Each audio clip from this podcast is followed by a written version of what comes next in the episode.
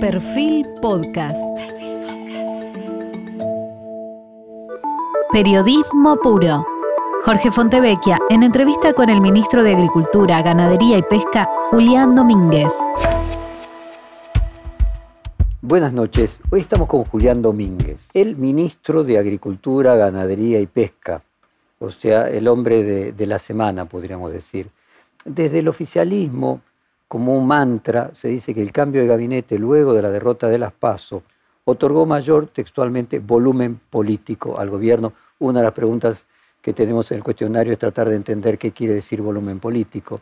Y si ese concepto es sinónimo de experiencia, si así fuera, Domínguez reúne sin duda muchas de las credenciales vinculadas a la gestión y sus otras credenciales están ligadas también a la historia política del justicialismo con su evolución, sus internas a lo largo del tiempo eh, una síntesis de él. En los 90 fue intendente de la ciudad de Chacabuco, su Chacabuco natal, fue diputado provincial, fue ministro de Obras Públicas de la provincia de Buenos Aires. Entre otros cargos también fue director ejecutivo del Instituto Nacional de la Juventud, secretario ejecutivo de la Organización Iberoamericana de la Juventud, obviamente en su juventud, y bueno, jefe de gabinete del Instituto de Previsión eh, Social. Además, fue secretario de Asuntos Militares en el Ministerio de Defensa de la Nación en el año 2003 vicejefe de gabinete de ministro de la Nación, también en el año 2003. Su expertise política incluye además un previo paso por el mismo ministerio que hoy está y tiene a cargo, fue ministro de Agricultura entre octubre de 2009, o sea, un año después de la crisis con el campo, hasta diciembre de 2011, y luego fue nada menos que presidente de la Cámara de Diputados de la Nación Argentina. En 2015 fue precandidato a gobernador por la provincia de Buenos Aires y fue una interna con otro de sus actuales compañeros de gabinete, con Aníbal Fernández, y las esquirlas de aquella confrontación todavía tienen algún significado hoy en día. De, Julián Domínguez suele decirse que eh, tiene muy buen diálogo, es ponderado por los sectores del campo, por su proximidad también al Papa Francisco, y dos de las medidas más resonantes del gobierno de después de las PASO estuvieron vinculadas al campo. Por un lado, la reunión con la mesa de enlace, por el tema de la carne y el anuncio del proyecto de ley de fomento al desarrollo agroindustrial. Sin embargo, una encuesta de Amplificar Agro sobre la imagen del nuevo ministro indicó que solo 10% tiene una imagen positiva y 55% manifestó que mantiene una imagen eh, negativa, lo que indica lo difícil que es para el gobierno hoy remontar su consideración en cierta parte de la opinión pública y probablemente en el tema del campo sea donde más difícil la tiene. Y quería comenzar preguntándole a, Julián, ¿qué crees vos que votó la gente en 2019 y cuál es la matriz del voto en 2021 y en qué se diferencia? En el 2019 la gente votó por la decepción que había representado el gobierno de Mauricio Macri y una, y una ilusión. Y en las pasos, en la selección de candidatos, Entiendo que la Argentina expresó el estado de angustia de la pandemia. Me parece que la pandemia que afectó a la humanidad implicó la caída del 10% del PBI en nuestra nación a nivel global. Eso determinó un nivel de angustia muy importante en la sociedad. Hay que ver qué vota la sociedad en noviembre. Yo creo que hay que discernir que fue selección de candidatos ahora la gente va a elegir. No sé cómo será el resultado, nadie lo puede anticipar, pero creo que votó influenciada por el efecto de la pandemia. ¿Cuál es el valor simbólico de la presencia del jefe de gabinete, Juan Mansur, de gobernadores de cinco provincias, de otros representantes del gobierno nacional, junto a los dirigentes de las cuatro entidades que conforman la mesa de enlace al hacer los anuncios en la materia de la carne? ¿El hecho más importante del, del gobierno pospaso? No, a ver, creo que la Argentina es un país federal y las políticas públicas necesariamente se deben planificar no desde la distancia que generan las oficinas de Buenos Aires, sino en acuerdo con las provincias. Por eso, esa mañana habíamos juntado el Consejo Federal, habíamos convocado al Consejo Federal de Ministros de las Provincias. Habíamos tenido una conversación previa con las facultades de veterinaria de todo el país, con los decanos. y después la presencia de los gobernadores en lo que es un problema común.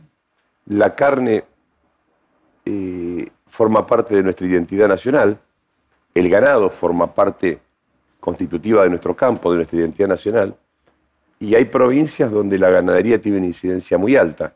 Entonces me parece que a los problemas planteados había que encontrarle una respuesta en forma concertada y federal, y la mesa de enlace encarnaba las dificultades que los productores, que ellos sentían que los productores tenían. Entonces me parecía que la coordinación de la respuesta debe ser una respuesta federal porque los reclamos están fundados en el problema que tenían principalmente los ganaderos más chicos con la vaca denominada categoría D o E, que es la vaca que no tiene capacidad de aparición, u ocho dientes como le llaman, y que su destino de exportación no es el consumo nacional, sino la República de China. Tenemos eh, sobre ese tema específico preguntas eh, en el cuestionario más adelante. Yo quería entender desde el punto de vista simbólico qué, qué mensaje se estaba emitiendo y quería preguntarte también entender cuando se dice volumen político. ¿Cuál es la interpretación que vos le das a esa característica del cambio de gabinete? ¿Qué se quiere decir con volumen político si se quiere decir algo más que experiencia? Mira, en mi caso, no formaba parte de mi proyecto de vida volver a la función pública. Yo estaba con compromisos en la vida privada, estaba trabajando en el plan director de la industria automotriz, con el sindicato Desmata, eh, estaba trabajando en mi estudio, dando clases. Por lo tanto, el presidente entendió que una coyuntura muy especial yo podía contribuir a, remontar una etapa de diálogo que había postergado la pandemia y bueno, aquí estoy. No, no, no me considero de los que aporta volumen político. Traigo consigo la experiencia de los años vividos, la función pública, pero... ¿Cómo fue ese diálogo con Alberto Fernández cuando te convoca? Nueve y cuarto de la noche del día viernes, con mi señora íbamos a salir a caminar y a comer en una estación de servicio. Ya habíamos tenido, teníamos muchas conversaciones previas, yo le aportaba mi visión, yo le había manifestado el entusiasmo que despertaba el Consejo Económico Social como un espacio de acuerdo y, de construcción de futuro que la Argentina necesitaba. Y siempre le daba mi opinión sobre el sector por haber estado vinculado. La noche antes me había escrito, no habíamos podido hablar durante el día, pero no, no entendía cuál era el sentido.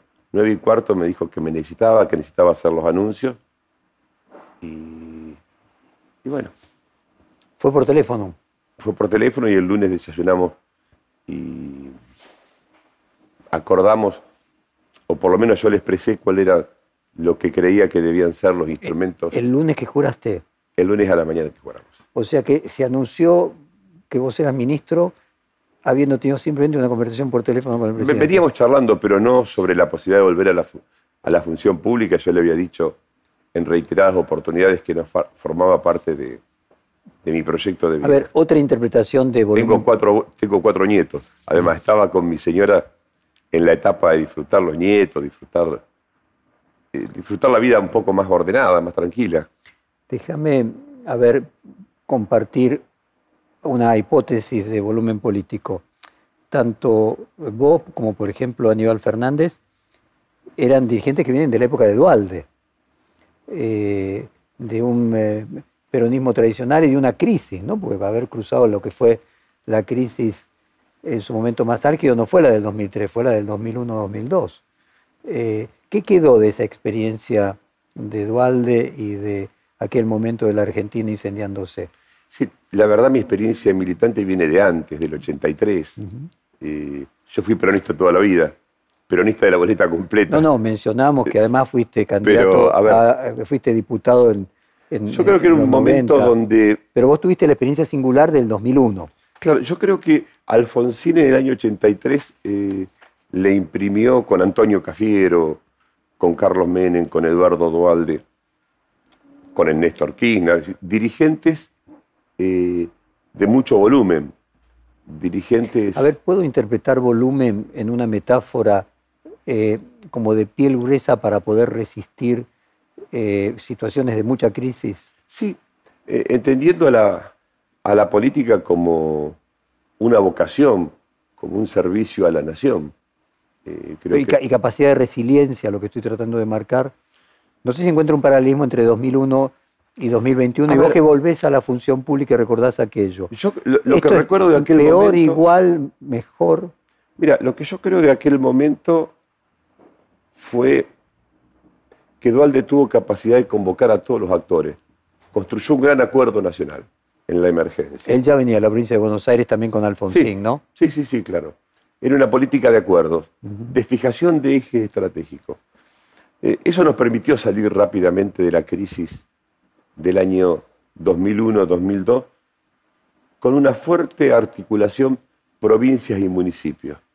Me parece que eso permitió ordenar al mundo de los negocios, a los diferentes sectores de interés de la sociedad y rápidamente salir de la crisis e iniciar un, ciclo de recuperación de la Argentina. A ver, otra, otra conjetura. El diálogo argentino eh, fue un dato de época que marcó la forma de, de resolver las dificultades que la sociedad tenía, donde participó todas las instituciones de, la sociedad civil. Otra conjetura de qué se quiere decir con, espesura. Eh, la conformación del primer gabinete, del primer año y medio de Alberto Fernández, había una cantidad de funcionarios que tenían un origen claramente eh, cercano al Instituto Patria, a la Cámpora, a Cristina Kirchner, y una cantidad de dirigentes que tenían cercanía al propio presidente. Los recambios que ahora se produjeron incorporan al peronismo tradicional de otra manera, a los gobernadores, a los ministros con experiencia de las otras épocas del peronismo tradicional. O sea, lo que le faltaba al gabinete era peronismo tradicional. No corresponde que yo eh, emita un juicio de valoración. El presidente que conduce e integra una coalición, eh, no, te puedo decir la razón por la cual... déjame ponerlo de otra manera. El peronismo tradicional tiene más espesura porque es algo que es más tradicional, tiene más experiencia de gestión, de gobierno. Mira, yo te lo pondría en términos de peronismo tradicional. Creo que quien ha militado quien está al lado de la gente, quien ha recorrido lo que los romanos llamaban el cursus honorum de la vida política, seguramente te genera habilidades de escucha, habilidades de busca de construcción de acuerdos.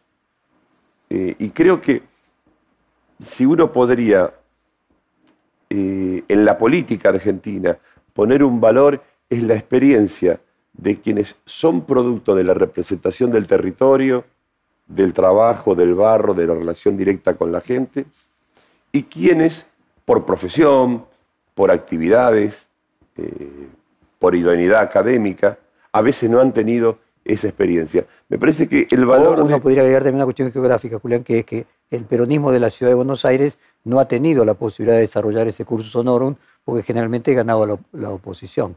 Entonces estamos hablando de un peronismo que no viene de la ciudad de Buenos Aires. Pero yo, por eso lo llamo tradicional, para decir de Creo que no es un tema de... Tampoco es un tema de geografía, me parece. Me parece que es un tema de militancia, de compromiso con los ideales partidarios, de adhesión a principios y a valores que te obligan permanentemente salir al encuentro de la gente para sintetizar las mejores ideas para cabalgar cada época. Contanos cómo quedó tu relación con Aníbal Fernández, tu compañero hoy en el gabinete y tu competidor en su momento, que no terminaron en buenos términos. Voy a ser fiel a lo que me fijé el primer día, no hablar de, los temas personales.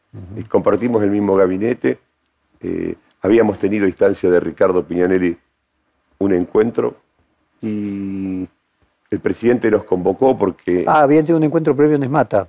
Habíamos tenido un encuentro a distancia de Ricardo Piñanelli. ¿Cuándo? Eh, hace poco. Eh, y bueno, cada uno tiene que trabajar en el rol, no nos eligieron por la simpatía o no. contame, contame desde tu perspectiva de peronista desde prácticamente la recuperación democrática cuando comenzaste a militar, muy jovencito. ¿Qué te pasa cuando ves peronistas y de cierta importancia en Juntos por el Cambio? ¿Qué indica eso? Creo que uno de los problemas que tiene el sistema político argentino, que en la Constitución fijamos que los partidos políticos son la representación del conjunto de la sociedad para seleccionar los candidatos, y la sociedad argentina en su conjunto ha desvalorizado la institucionalidad de los partidos políticos. Los partidos políticos, como son partidos, parte de la sociedad, deben ordenar un conjunto de ideas que le permita tener una mirada común. Creo que la ruptura de la institucionalidad de los partidos políticos en nuestra sociedad no le ayuda al país. Creo que la previsibilidad, la construcción de futuro, tiene que ver también con partidos políticos eh, sólidos en sus ideales, sólidos en sus valores, donde los dirigentes tengan que rendir cuenta de lo que hacen. Me parece que el rendir cuenta debe ser una característica que defina la diferencia entre un dirigente político y quien no lo es. Entonces creo que a tu pregunta es, no tenemos la solidez institucional como para emitir juicios. Yo, por mi condición de peronista, con una visión social, con una visión humanista, con una visión nacional, eh, tengo diferencias de valores profundas, pero no me siento en condiciones de juzgar a nadie. Lo que sí creo... Con los peronistas que están en junta. No me siento en condiciones de juzgar a nadie. Lo que sí creo que la sociedad argentina debe tomar nota porque no le sirve ni a la representación política ni a la sociedad argentina que los dirigentes cambien permanentemente, muten permanentemente sus identidades, porque a la hora de gobernar hoy pueden sostener un principio y mañana de, la misma manera pueden sostener otro. Y es ahí donde se pone en crisis la credibilidad de la sociedad. El intendente de Escobar, Ariel Sujarchuk, dijo, te leo textualmente, que el gobierno no tiene vocación de cambiar en serio ni valentía de promover una verdadera renovación, eh, refiriéndose a la provincia de Buenos Aires. Vos como eh, es tu provincia, es tu lugar la provincia de Buenos Aires. Eh, ¿Qué opinas cuando un intendente dice eso de su gobernador? ¿Está abierta la, interna en el gobierno? ¿Qué significa? A mí me parece bien que cada uno pueda expresar lo que piensa y lo que cree. Creo que, que la provincia de Buenos Aires, desde el año 1999 en adelante, precisamente con esta crisis de los partidos políticos, tuvimos delegados, no representantes genuinos. Así que el último gobernador en serio fue Dualde. Sin duda. Sin duda, porque representó a un territorio. Porque el sistema de representación federal está basado en la representación de los intereses.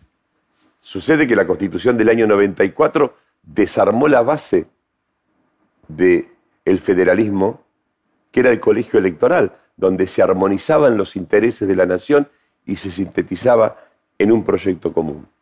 Roto el colegio electoral, roto los partidos políticos, tenemos un sistema y un Estado que tiene características absolutamente diferentes al modelo constitucional que pensamos en 1853 que sigue siendo un acuerdo fundamental. O sea, vos estás refiriendo concretamente a la reforma constitucional de los 90. A tu juicio fue un error. A ver, fue injertar una práctica no compatible con nuestro sistema constitucional que lo heredamos de la independencia americana. Nuestro sistema constitucional, nuestro modelo bicameral, se adapta a un modelo de acuerdo y de concertación de las provincias como fue en Estados Unidos. De hecho, decimos, hay pactos preexistentes terminamos construyendo un sistema de representación política muy unitario. O sea, vos decís que la reforma de los 90 lo que hizo es que en líneas generales los candidatos a presidente y a gobernador sean todos porteños. A la evidencia lo mostramos, salvo Néstor Kirchner y Cristina. Eh, ¿qué, ¿Qué significa que haya un jefe de gabinete con un perfil tan alto como el de Juan Mansur, que el presidente se corra, que sea un gobernador que venga del interior? ¿En algún sentido reconoce esa falencia que vos marcás? No, yo. Eh, el presidente no se corre, el presidente está en el seguimiento de los temas cotidianos y en la relación bilateral con, con sus ministros. Eh, Por lo menos me refiero en lo que significa a la visibilidad pública. eh, te digo lo que sucede. Y, y Juan es eh, un hiperactivo, un entusiasta.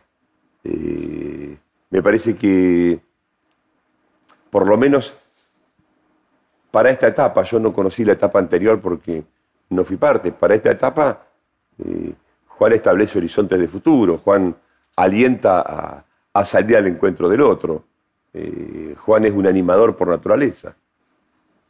¿Es correcto caracterizar eh, que tu nombramiento es un mensaje hacia el electorado de Santa Fe y La Pampa, dos provincias agropecuarias que al mismo tiempo son claves para conseguir los senadores necesarios para mantener el quórum propio en el Senado? No me creo tan importante.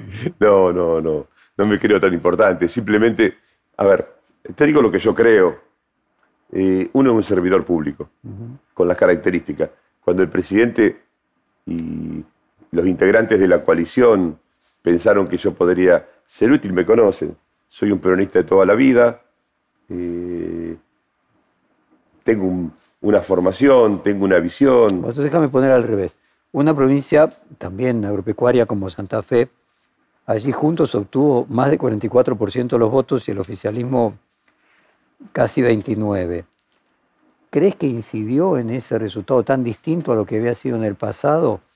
No sé, casos como el de Vicentín, la hidrovía, el campo y la perspectiva del campo. A ver, nosotros nos hemos caracterizado por que nuestra dirigencia política no conoce eh, las capacidades, la dinámica, pero sobre todo la cultura y la identidad de quienes somos del interior y provenimos de, de la vida vinculada al campo. O sea, hay un sesgo porteño que tenemos una Pero ceguera paradigmática. Paradójicamente, Argentina es un país agropecuario que no tiene debate agropecuario. Es decir, en la agenda de los medios económicos, etcétera, el principal aporte a la economía nacional no figura en la centralidad. Es como, claro, eh, este unitarismo, eh, esta vida concentrada en este gran conglomerado urbano y suburbano, tiene una agenda diferente y está de espalda al campo, al interior de la Argentina. Por lo tanto, el formato de los dirigentes más taquilleros no somos quienes somos del interior. Seguramente los dirigentes más taquilleros son los dirigentes que tienen mejor capacidad de comunicación, tienen la velocidad que tienen hoy los medios de comunicación. Nosotros tenemos otro ritmo de vida, tenemos otro estilo, una mirada más tranquila de las cosas, más vinculada a la naturaleza, no tanto a lo creado en los grandes centros urbanos por, por el hombre y por la velocidad de las nuevas tecnologías. Yo creo que, que cada uno aporta su naturaleza, quienes pensaron en mí, te vuelvo a repetir, saben mi procedencia, saben mi origen, saben que creo en el diálogo para construir Pero ¿crees vos que, eh, a ver, te pongo el otro ejemplo, otra provincia, La Pampa, que es claramente Yo me agropecuaria? siento culturalmente identificado eh, de Omar Perotti, soy amigo, de Sergio Siliotti, soy amigo, compartimos la misma visión. O sea, ¿crees que se pueden revertir los resultados de la, de la PASO y que esencialmente para lograrlo es el campo el punto en el cual se tiene que hacer eh, modificaciones? Sin duda, sin duda. Quería terminar el concepto. Por lo tanto, a veces hablan del campo, hablan de la agricultura, de la ganadería, de las economías regionales, quienes no conocen la idiosincrasia. Cometen el error de pensarlo en términos económicos. El interior de la patria, las economías regionales, es mucho más que un número. Es una identidad, es una tradición, es constitutiva de nuestra identidad como nación. Cuando uno dice esto, eh, dice, este es un retrógrado, pero somos eso. No podemos negar nuestra naturaleza. A tu pregunta, con dirigentes del interior, y tengo mucha más afinidad, porque tenemos una visión vinculada a un espacio mucho más amplio, a una mejor forestación, a una calidad de vida diferente, y eso nos une, nos unen valores comunes, qué sé yo. A nosotros nos gusta una jineteada, una locura, eh, y, en los centros urbanos es criticado, a nosotros nos gusta ver o sea que el último, el último presidente que podía entender eso, nos tenemos que remontar muy atrás, porque en líneas generales, presidentes pampeanos del de, eh, el interior de la provincia de Buenos Aires, de Santa Fe, de Córdoba, eh, no hubo. Un bonaerense, Eduardo Dualde. Hay que ir al Alfonsín. Con Urbano. Pero entendía porque había vivido, de hecho, en el Banco Provincia. O uno podría decir que Néstor Kirchner no entendía la Pampa y que, Pero la entendió mejor que Menem no entendía la Pampa porque venían. Pero Néstor la entendió mejor que nadie. Bueno, pero por lo menos puedo decir que por osmosis no la entendía porque no representaban este centro rico eh, productor agropecuario de la Argentina. El origen de cada uno determina siempre eh, el destino y la mirada. Uno está asignado por, ¿Qué, por el lugar de procedencia. ¿Qué expectativa tenés para noviembre? ¿Qué sería una buena elección? ¿Con qué te sentirías vos satisfecho habiendo aportado? Me decías, tengo nietos, yo estaba en otra etapa de la vida, vengo a cumplir un servicio, a ayudar en un momento difícil. Te sentás con tu señora a nueve y cuarto de la noche que ibas a ir a comer, volvés nueve y cuarto de la noche. te digo las cosas que me dijo mi mujer, no fue la Asunción, mm. para que vos tengas idea, porque estábamos en otra etapa de la vida. Bueno, lunes posterior a las elecciones, nueve y cuarto de la noche, vas a comer con tu señora y le decís, valió la pena, ¿no? ¿Qué cosa? ¿Cuál sería el resultado que te dejaría satisfecho y que crees posible? Si te digo que no lo he pensado, no he tenido tiempo de pensar en lo electoral. Mi cabeza no estaba puesta en, lo electoral. Eh, era un ciudadano más con una visión política, con una visión de las cosas, pero eh, por supuesto que uno siempre quiere ganar. Yo me sentiría satisfecho. Por ejemplo, reducir la diferencia. Déjame decirte lo que pienso. Yo me sentiría satisfecho con sentir que he dado de mí todo lo mejor para servir al país, ergo para servir a los intereses de la administración. Eh, no puedo pensar más que eso. No puedo compartir ninguna conjetura porque no la tengo.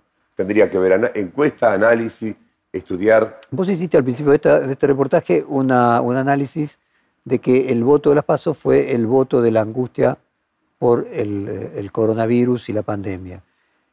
¿Imaginás que en noviembre también va a ser así o crees y tenés alguna expectativa de que ya se haya agotado esa angustia en la de las pasos y que el hecho de que en noviembre ya la cantidad de casos sea mucho menor y la vacunación mucho mayor dé un poquito vuelta a la página de esa angustia? Yo creo que la sociedad está empezó a mirar el futuro.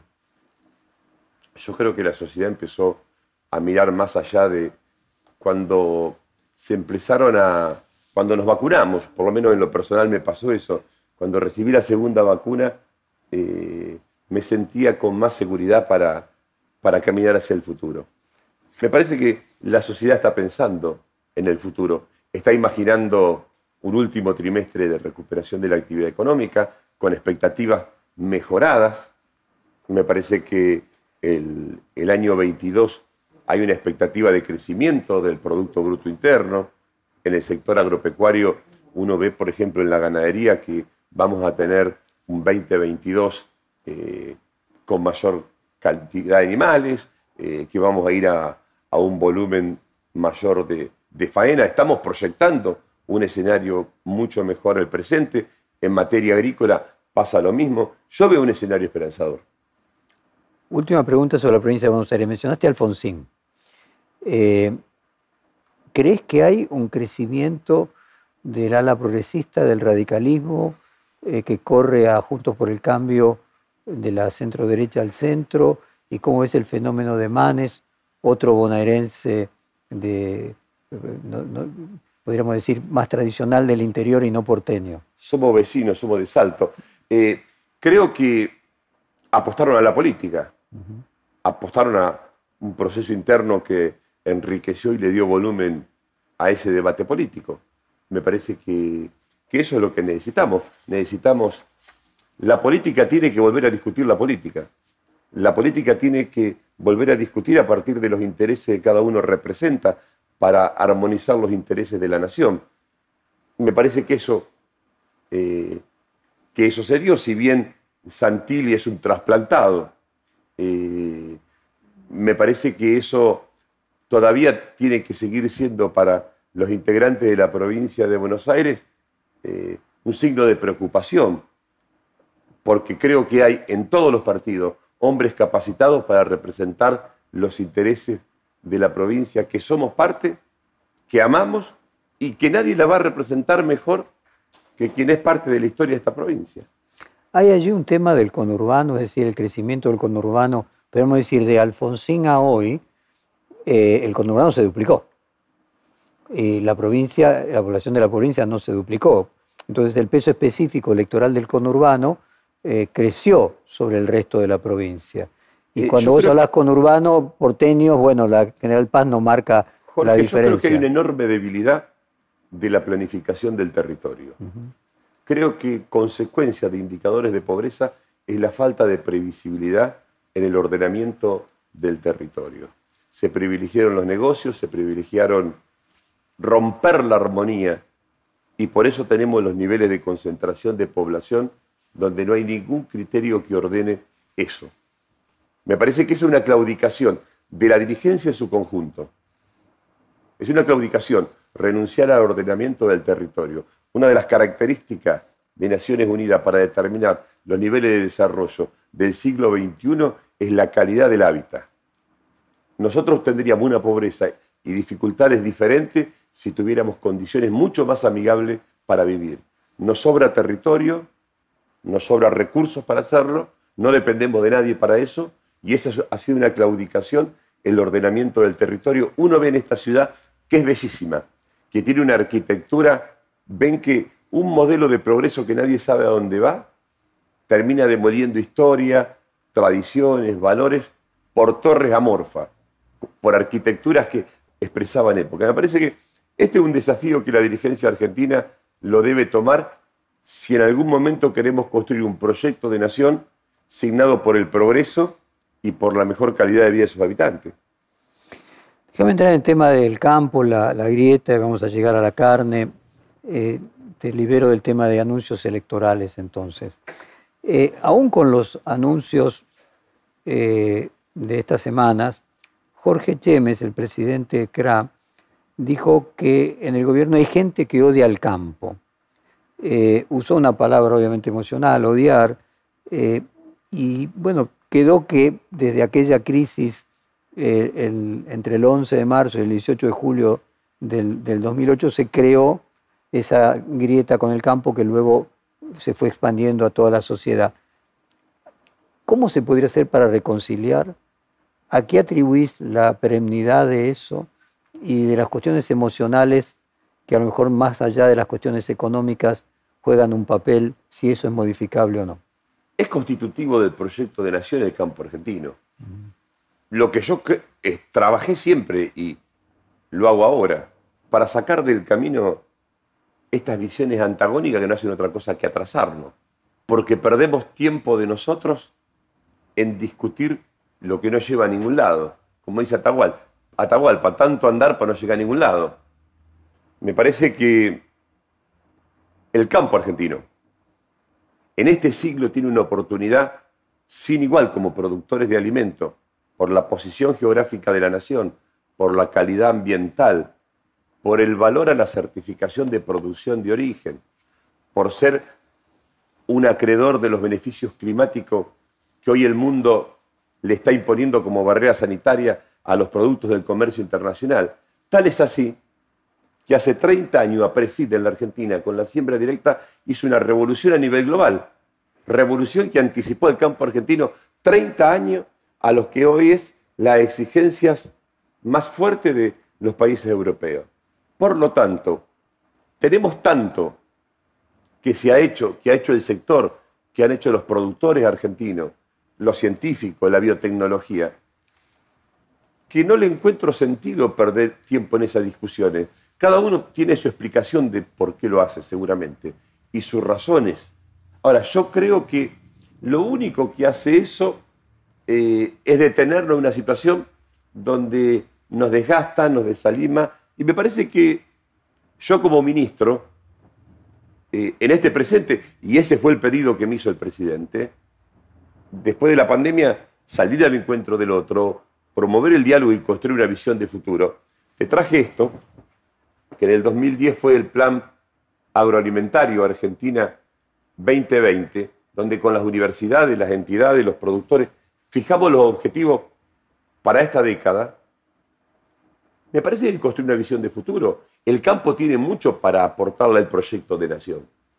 Mucho, mucho por su fuerza productiva. déjame, a ver, yo quiero llevarte a un componente casualmente no material. Vos hablabas de la cultura en su momento, de que el campo no es simplemente un número económico. En esta misma serie de reportajes, hace muy poquito, el director de Singenta, Antonio Aracre, dijo que él creía que eh, el rescate de Vicentín propuesto por Alberto Fernández en 2020 fue una buena idea pero mal comunicada.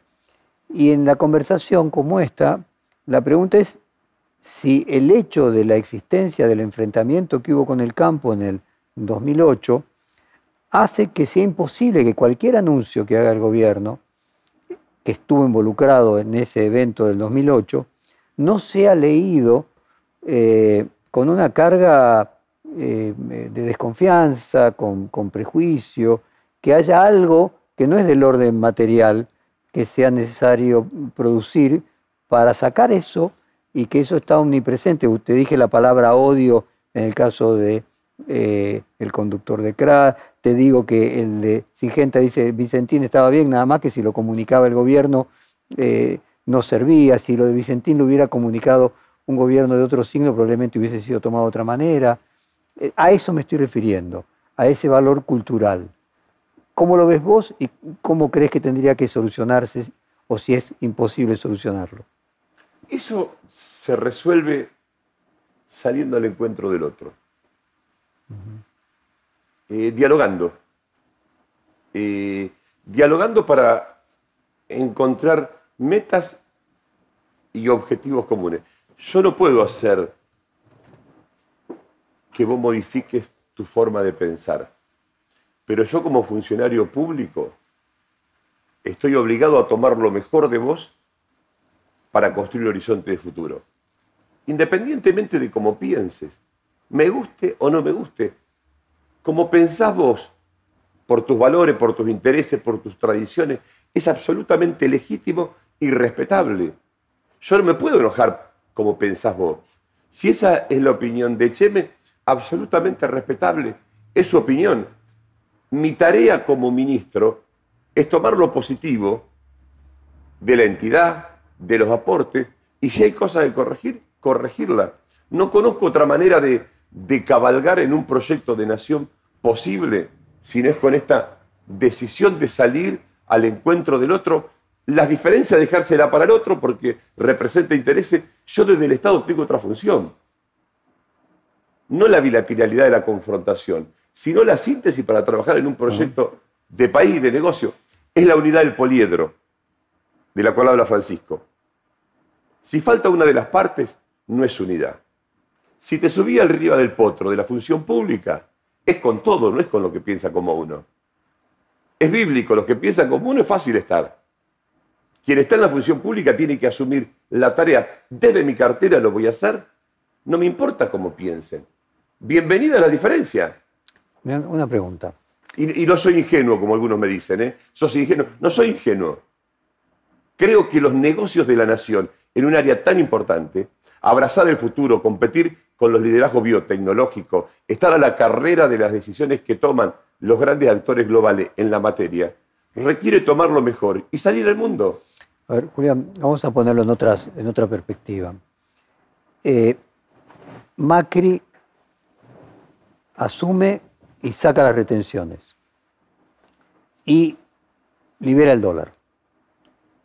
Cuando está la discusión respecto de que la deuda es resultado del déficit, lo que se omite es que, bueno, el déficit se agrandó casualmente porque se eliminaron las eh, retenciones eh, y eso hizo que aumentara el déficit. Fue una decisión política por parte de Macri. Él dijo, el campo es el motor de las exportaciones argentinas, vamos a darle doble beneficio, liberar el dólar eh, y las retenciones. Vos imagínate si hoy el campo pudiese no tener retenciones y exportar al dólar de 160. Estaremos hablando de otro, otro mundo. Cambia el gobierno, de hecho el Fondo Monetario pidió que colocara las retenciones, retenciones que comenzaron con, con Dualde, y otra vez vos tenés una diferencia entre el dólar oficial y el dólar paralelo, pues nuevamente tenés CEPO. Claramente hay dos perspectivas respecto del campo. Es decir, vos no tenés una especie de misión imposible, que justo te toca representar algo que es imposible arreglar. Vamos por parte. Año 2001. Sí. Había un montón de campos para rematarse. Sí. Eh, en Chacabuco, yo era, había sido intendente, había propietario de 600 hectáreas de campo entre Chacabuco y Junín, que hoy vale 20, 20 mil dólares la hectárea, limitan con el Triángulo de Oro de la provincia de Buenos Aires y los bancos públicos estaban a punto de rematarle. Obviamente que la salida de la devaluación significó una, la hectárea que valía 700 dólares, 1000 dólares, hoy vale 20, 22 mil dólares. Y obviamente que el sector le puso el hombro al país. En algún punto, en algún punto, los argentinos, mal que le gusta a quien le guste, a nadie le gusta pagar impuestos.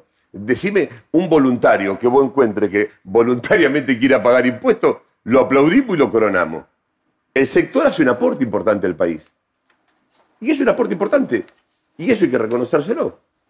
Es una contribución al bien común. Es una contribución al, en esta Argentina de muchas dificultades. Creo que lo que Macri se dio cuenta rápidamente que era imposible sostener una Argentina más o menos equilibrada sin los aportes del sector. Por eso tuvo que restituir todo. ¿Se dio cuenta? No, vos decís, eso lo hizo cuando el Fondo Monetario Internacional le pidió el equilibrio fiscal. Se dio cuenta en el al final del 2018, decís vos. A ver, tampoco llegó con equilibrio fiscal. No, bueno, y con un sí, terminó, terminó con 0,5. O sea, para llegar al equilibrio fiscal, Jorge, tuvo que volver a colocar las retenciones que había quitado. Lo que yo creo es, eh, en esta Argentina actual, eh, discutir o prometer sacar las retenciones solamente por eso te estoy preguntando, si no te toca ser el embajador en el sector más difícil de conversar del otro lado. No, a ver, cada uno es quien y trata de dar lo mejor de sí para... Yo, yo soy este. Eh, y han creído que, puedo ser útil. Y, Bueno, déjame entrar entonces en el tema específico de la déjame carne. decirte una cosa. Dale. Eh, me parece que es la tarea fundamental es pensar en el futuro. Es pensar eh, que la historia juzgue el pasado eh, y, que los presentes que se dediquen a eso lo hagan. Yo siento que de la función pública tengo que pensar siempre. Pensé en el mañana, pensé en el escenario del futuro. Por eso soy esquivo a responderte temas de, del pasado. Se afirma que el ministro de Producción, Matías Culfas, dentro del gobierno no estuvo de acuerdo en la limitación de las exportaciones de las vaquillonas que se dirigían a China. ¿Vos crees que esas exportaciones tuvieron efecto sobre el precio de la carne en la Argentina? ¿Cuál es tu evaluación de lo que se hizo previamente a tu llegada? A ver, eh, hay que analizar eh, la ganadería en su conjunto. Primero, ¿qué cantidad de animales o qué stock tiene la Argentina? Tenemos 53 millones 500 mil cantidad de animales. Estamos en un peso de faena, en un peso de faena muy bajo, muy, muy bajo. Y en un nivel de productividad promedio del 62%. Es decir, nosotros hace 10 años habíamos pensado un progresivo aumento del peso de faena, acordado con las entidades. Eso se dejó atrás. Quiere decir que hoy nos falta volumen de carne. Si hubiésemos aumentado progresivamente el peso de faena, tendríamos un horizonte exportador muchísimo más atractivo. El mercado interno. El mercado interno ha, hecho un equilibrio dietario a lo largo de la década. De hecho, hace 10 años, cuando anunciábamos eh, el estímulo a la crianza y capacitación y formación en materia porcina, hay una frase histórica de Cristina que hablaba de los efectos de la, de, la carne porcina, porque teníamos que ir hacia una dieta más equilibrada y poder exportar, poder exportar más. Es decir, en el horizonte de la exportación eh, estuvo presente en aquel momento y en aquella gestión y está escrito. Eh, Argentina debería estar exportando si hubiese dado los pasos de aumentar el peso de faena y si hubiese mejorado un poco más el nivel de productividad, debería estar exportando un millón de toneladas de carne. Deberíamos, era la meta que nos fijamos hace 10 años. Eh, trabajamos en aquel momento, lo hice yo, Viajé cuatro veces a Chile en dos años y trajimos al ministro de Agricultura de China a Rosario a conocer el campo argentino, a conocer la ganadería, porque en aquel momento Argentina había quedado fuera del BRICS, porque no era el país más importante de la región, lo era Brasil. Nos pegamos en una estrategia comercial con Brasil y tratamos de poner el acento en la apertura de los nuevos mercados que estábamos convencidos que iban a ser una aspiradora para toda la oferta alimentaria que tuviera el mundo y que tuvieran los países del BRIC. Hoy, China abierto es una aspiradora que no tiene límite. Todo lo que podamos vender y ofrecer, China lo va a comprar. Dicho esto, dicho esto, la ganadería debe tener un equilibrio entre el stock, el precio de faena, el nivel de productividad, el consumo interno que se fija y lo que quede para exportar. Debe haber una armonía, debe ser una relación armónica. Por eso la discusión que se dio, ahí tengo datos para dejarte, el año 2020, de un ciclo de 20 años, fue el año de mayor exportación de carne. El año 2020, Argentina exportó 900.000 toneladas al ritmo de la demanda china, al ritmo de la demanda china, Argentina iba a estar en esos niveles de exportación. El primer semestre estuvo por sobre el segundo semestre del año pasado, que eran los niveles más altos. O sea, a ver, para ponerlo en contexto, en el año 2018 las exportaciones de carne a China fueron 206 mil toneladas. 2019, 427 mil. Eh, algo parecido, 462 mil en 2020. ¿Cuántas este van a ser este año? Estamos en los mismos niveles casi, ¿eh? de exportación de carne a China. Estamos un punto por debajo del año pasado. ¿Qué, significa China para...? Déjame terminar, déjame terminar, déjame terminar el concepto porque si no, no se entiende. Lo primero que debemos decirle a la ciudadanía es que las exportaciones a China no estuvieron cerradas, que no se han cerrado. Primer tema. Eh, yo personalmente hice un relevamiento con nuestro servicio exterior con nuestros embajadores, no hay ningún compromiso de mercado. Es más, lo que nos dicen es, están abiertos los mercados para todo lo que quiera exportar la Argentina. Lo que tenemos que nosotros definir, y este es un lugar mío diferente, qué política y qué modelo de desarrollo queremos. ¿Queremos exportar más? Sí, claro que queremos exportar más, pero tenemos que tener un horizonte. La agricultura es diferente a la ganadería, son otros tiempos en la ganadería, son ciclos más largos. Tenemos que definir cómo aumentamos el peso de faena, que tenemos que hacerlo progresivamente a partir del año que viene, y cómo estimulamos políticas de productividad, de aumento de productividad. Esto no se va a lograr. ¿Vos decís que no se dejó de exportar más? No. ¿No se hubiera exportado un 8% más? No, pero el año pasado creció 8% Pero porque no teníamos espalda. Eh, hemos perdido, hemos perdido al ritmo que veníamos casi un millón de cabezas de ganado vamos a estar recuperando. Se, ha recuperado las madres en campo, vamos a terminar el año con 700.000 vacas más, me decían recién los técnicos nuestros antes de, venir para acá. Y vamos a tener una armonía en el saldo exportable o en la capacidad exportable que la Argentina tenga el próximo año. Vos mencionabas Chile. Este año va a ser el segundo año récord de exportación de carne. Y además estamos teniendo precios que han volado por, por las nubes. Por ejemplo, la cuota Hilton aumentó en 4 mil dólares y se casi se anticipó todo el saldo exportable que la Argentina tiene. El mercado americano eh, está con una dinámica extraordinaria. Bueno, la FAO acaba de decir que el aumento de los alimentos eh, de un año hacia otro en promedio aumentó 30% Sí, claro. en dólares. Sí, claro. Y la Argentina la ha aprovechado en plenitud esto y ha agarrado los mejores precios. Ahora, vos mencionabas China eh, y la importancia que yo quería preguntarte que tiene China para, para la Argentina. Vos decías, China compra todo lo que le podamos entregar. Y hay previsiones de que Uruguay firmaría el Tratado de Libre Comercio con China durante 2022. ¿Afectaría en algo eso? En nada. Nada. Eh, a ver, Brasil tiene menos animales que personas. Argentina tiene más animales que personas. Y, Brasil, y Uruguay tiene un modelo de comercialización donde la generación de valor agregado y el negocio de la exportación no la hacen los uruguayos. En la Argentina, centralmente, hay una participación de productores y empresarios nacionales en el negocio de, de la carne. Cuando vecinos lo hacen uruguayos, la hacen personas, organizaciones de qué nacionalidad. básicamente de, de Brasil y, y fondos de inversiones. En la Argentina todavía son empresarios de, de carne y hueso, con lo cual tiene un valor extraordinario aún mayor.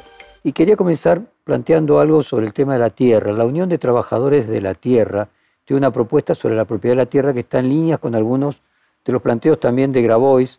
En su página web proponen, según la Agencia de Administración de Bienes del Estado, el Estado argentino dispone de 400.000 hectáreas de suelos fiscales. Mientras tanto, más de la mitad de la agricultura familiar se ve obligada a alquilar tierras para producir en los cordones frutihortícolas de este y este indicador puede llegar hasta el 90%. Trabajamos diariamente, nos capacitamos para que nuestras producciones sean mejores, saludables, diversificadas. Sin embargo, vivimos empobrecidas y empobrecidos sin derecho a una vivienda digna porque no podemos construir sobre los espacios que alquilamos. Parte de tu tarea tiene algo que ver con que vos ya marcabas antes tu crítica a esta concentración en el conurbano, algún tipo de legislación sobre el acceso a la tierra. sí, lo estuvimos charlando. Eh, primero, el último censo agropecuario de la Argentina perdimos 50.000 productores. De 320.000 productores pasamos a, a 270.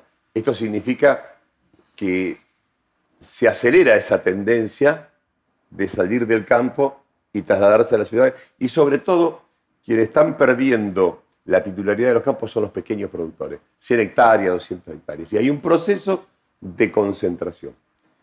de latifundización, diría, el proceso inverso a lo que fue a comienzo del siglo pasado con que las herencias iban dividiendo los campos. Es decir, el modelo de desarrollo está yendo para un lugar donde vamos a tener mucha producción con menos productores. Esto me parece que no es bueno para una visión de desarrollo de la nación, en el cual todos coincidimos. El segundo dato de época son, es la agricultura familiar o los complejos frutohortícolas en torno a los grandes centros urbanos. Me parece que la nación tiene que crear instrumentos de financiamiento para que los trabajadores de la tierra puedan acceder a, hectáreas para trabajar la tierra. Me parece que hay que tener una política de fuerte estímulo y financiamiento para que pueda el productor acceder a la titularidad de la tierra. De hecho, hay una ley en el Congreso eh, que los agricultores de, familiar, que, tienen un fuerte trabajo en producción orgánica, me parece que hay que tener un modelo de desarrollo que ponga el acento también en, en el desarrollo de ese modelo de agricultura familiar. La semana que pasó, Juan Grabois estuvo en Roma participando del Foro Vaticano sobre el fin de la pobreza, donde pidió un humanismo revolucionario con eje en tierra, techo y trabajo, las denominadas 3T según él, eh, enarboladas por el Papa Francisco junto a los movimientos populares. ¿Cuál es tu opinión sobre el rol que debería tener la economía popular eh, en la política del sector agropecuario del gobierno? No, el Estado debería tener un rol que favorezca la titularidad de la tierra, como lo plantea Federación Agraria, como lo plantean un montón de entidades. Me parece que debemos recuperar la impronta de volver a colonizar el campo argentino, que pueda haber productores. Estamos en un proyecto de conectividad de zonas rurales, que sectores privados lo están llevando adelante y me parece que va a revolucionar la posibilidad de permanencia en el campo. Tenemos que generar políticas para que vuelvan los colegios agrotécnicos, las escuelas rurales, para que vuelva la gente, la gente tenga la oportunidad de volver a trabajar y a vivir en el campo. Me parece que eh, esta es la oportunidad, pero no de un partido, no de un sector. Tiene que ser la visión del desarrollo de la Argentina. El modelo de gestión del desarrollo tiene que estar centrado en una agricultura con más productores, con más agricultores. ¿Molestó que el Papa remarcara que la propiedad privada es un derecho secundario a las organizaciones rurales? A ver, la doctrina social de la Iglesia habla del destino universal de los bienes. Nosotros provenimos de acá. La verdad que eh, esto es un pensamiento de, de todos los tiempos, el destino universal de los bienes. La posibilidad de que todos que vivimos bajo este cielo podamos tener la posibilidad de crecer, desarrollarnos y tener la posibilidad de titularidad de la tierra. Yo quiero una Argentina con propietarios. Sueño con una Argentina con propietarios. ¿Cómo, es tu relación con el Papa? ¿Tu contacto? ¿Cómo ha venido siendo últimamente? No, hace mucho que no hablo con, con el Papa. Eh, siento una profunda admiración por su magisterio conceptual. Creo que ha actualizado a nivel planetario el debate global, el cuidado de la casa común y ha hecho anuncios proféticos que deben servir, me parece, a la dirigencia política del mundo como advertencia por los riesgos que estamos hoy tomando. Laudato sí. A ver, eh, los documentos preexistentes a Laudato sí, eh, me parece que van marcando claramente una visión donde se ponga el acento en el cuidado de la casa común, en el cuidado de la tierra y en el cuidado del ambiente. Eso es mejor calidad de vida. imagínate este escenario. Eh, el resultado de las elecciones de noviembre no son satisfactorios para el gobierno, repiten de alguna manera el resultado del espacio, dejan a un presidente debilitado, dejan una alianza con tensiones de pase de facturas entre los distintos eh, sectores y quedan dos años por delante. Eh, ¿Imaginas que el Papa puede ser un factor de contención en esa situación que es un eh, capital que tiene la Argentina de tener un Papa argentino en una situación de inestabilidad o fragilidad política? No, yo creo que el Papa es una autoridad espiritual, una autoridad moral. Siempre la referencia moral, la referencia espiritual, la confianza es para todos los argentinos un punto de cual mirar el presente y el futuro e iluminar el futuro. Él tendría la autoridad para llamar a Cristina y contenerla y para llamar a eh, eh, Alberto Fernández y contenerlo. Sería de mi parte hacer una observación de esa naturaleza una falta de, respeto e intromisión en un tema que me parece que... Nunca hablé de eso, perdón, ni tampoco lo haría. Y me parece que debilitaríamos los argentinos la extraordinaria oportunidad de tener un liderazgo espiritual como el que tiene la humanidad y que sea un argentino y para ustedes porteño, los que son porteños. Julián Domínguez, muchísimas gracias por esta de conversación. Fue un placer. No, el mío. Perfil Podcast.